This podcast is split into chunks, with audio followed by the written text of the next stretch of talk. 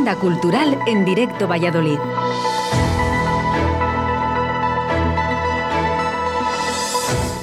Hola amigos, bienvenidos a la Agenda Cultural. Un jueves muy especial, 24 de junio de 2021. Acabamos de pasar la noche más corta y mágica del año. ¿Has pedido tu deseo? Estás a tiempo. Este año, de nuevo, la celebración de San Juan no ha sido como nos gustaría, pero nos podemos quedar con el significado. En la noche de San Juan se celebra el solsticio de verano en el hemisferio norte, la noche de reunirse en grupo alrededor de una hoguera.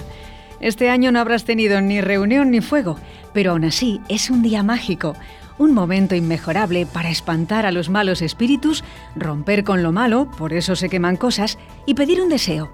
Así que insisto, todavía estás a tiempo. La agenda cultural ya ha pedido el suyo, darte buenas ideas para los próximos días. A ver si lo conseguimos. Vamos con ello.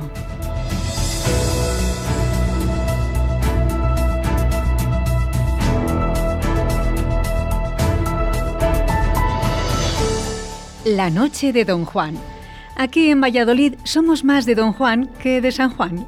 ¿Qué os parece celebrar la noche más corta del año con versos? La Casa de Zorrilla organiza la velada de poesía La Noche de Don Juan. Será hoy, jueves 24 de junio. La Casa Museo José Zorrilla está en la calle Fray Luis de Granada y es el tributo de Valladolid a su literato más importante. Puede ser visitada de forma guiada y gratuita durante todo el año. Tenerlo en cuenta es otro buen plan. Recorrer sus estancias permite conocer la sociedad de mediados del siglo XIX, además de la vida de José Zorrilla. Pero vamos a las actividades para los próximos días. Y es que además de la actividad museística, la casa acoge lecturas, talleres, conferencias y actuaciones, tanto en el interior como en su jardín. Sin ir más lejos, hoy mismo, la velada temática de poesía La Noche de Don Juan. Y también hay propuestas para los niños, aprovechando las vacaciones escolares.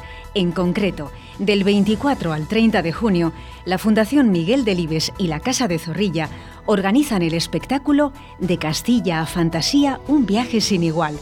Es un montaje de títeres para toda la familia a cargo de la compañía Mucho Ánimo Teatro un viaje lleno de aventuras para los más peques en el que conocerán a Miguel Delibes y se acercarán a valores como la amistad, la lealtad o el respeto por la naturaleza. Recapitulamos. Actividades en el jardín de la Casa de Zorrilla. Hoy, a las 21.30 horas, velada de poesía.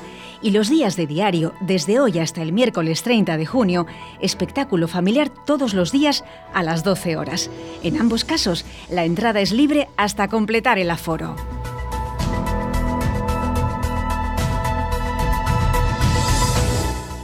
Salón del Cómic y Manga 2021. Pues sí, este fin de semana tendrá lugar el Salón del Cómic y Manga.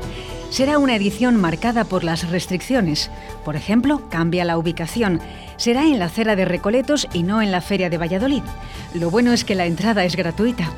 El Salón del Cómic y Manga de Castilla y León surgió en 2007 por iniciativa de Asofed. La primera edición fue modesta como todos los inicios, pero la idea estaba clara. En la comunidad no había un espacio en el ámbito del noveno arte, es decir, el arte del cómic. A lo largo de estos 15 años se ha ido consolidando, convirtiéndose en una cita de referencia para los aficionados al cómic, el manga y la novela gráfica. Es un evento importante. En 2020 pudo celebrarse poco antes de la declaración del estado de alarma y alcanzó los 12.000 visitantes. Gracias al cómic, muchos niños y jóvenes se acercan a la literatura. En esta nueva edición, el salón reunirá 40 expositores llegados de todas las comunidades autónomas. Además, se han programado diversas actividades como talleres de caligrafía japonesa, armas medievales o diseño de personajes, entre otros. También habrá una charla sobre la mujer en el cómic. Todas las actividades precisan de inscripción previa. Finalmente, destacamos que la feria contará con diferentes figuras de Star Wars a tamaño real por cortesía de Juan Villa de El Castillo Encantado. Por cierto, hacemos un paréntesis. Si no conocéis el Castillo Encantado de Trigueros del Valle, que no pase de este verano. El castillo es una fortaleza del siglo XV, cuyas estancias, pasadizos y rincones han sido decorados con mimo y con todo lujo de detalles para convertirlos en espacios mágicos llenos de extraños habitantes. Detrás de este proyecto está el escultor Juan Villa Herrero, especialista en fabricar elementos de atrezo para televisión y teatro, con colaboraciones muy destacables, como su participación en el programa Cuarto Milenio. Pero volvemos a la Feria del Cómic. Como veis, tiene mucho que ofrecer. Recordad, los días 25, 26 y 27 de junio, en horario ininterrumpido, en la acera de Recoletos.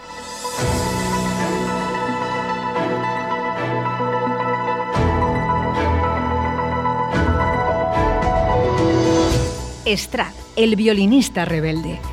Qué maravilla encontrar gente que rompe moldes, que hace cosas diferentes, que mezcla conceptos, que se atreve a plasmar su esencia en el escenario. Eso es Estrad. Prestamos atención a la propuesta del Teatro Carrión para mañana. Estrad, el violinista rebelde, presenta su gira Mundos Opuestos. El título ya da pistas. Vamos a descubrir lo cañero y rockero que puede ser un violín. Detrás de este proyecto está Jorge Guillén y su banda. Considerado como uno de los violinistas más virtuosos del momento, el espectáculo combina clásico, rock, flamenco, jazz, electrónica, todo ello con una potente y rompedora puesta en escena.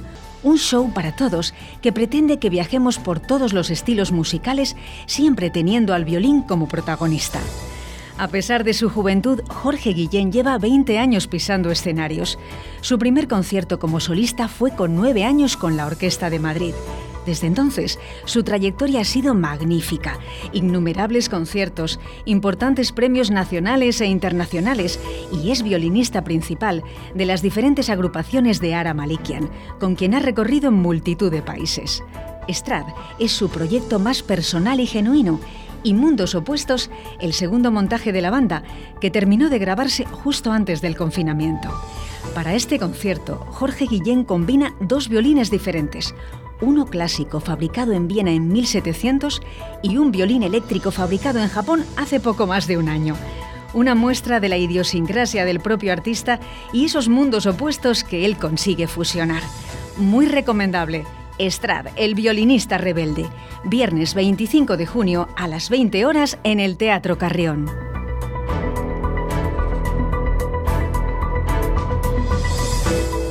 Queridos oyentes, hasta aquí la primera agenda cultural del verano. Por fortuna, los eventos culturales no cierran por vacaciones, al contrario, con el buen tiempo, las artes escénicas, la música y los conciertos se vienen arriba.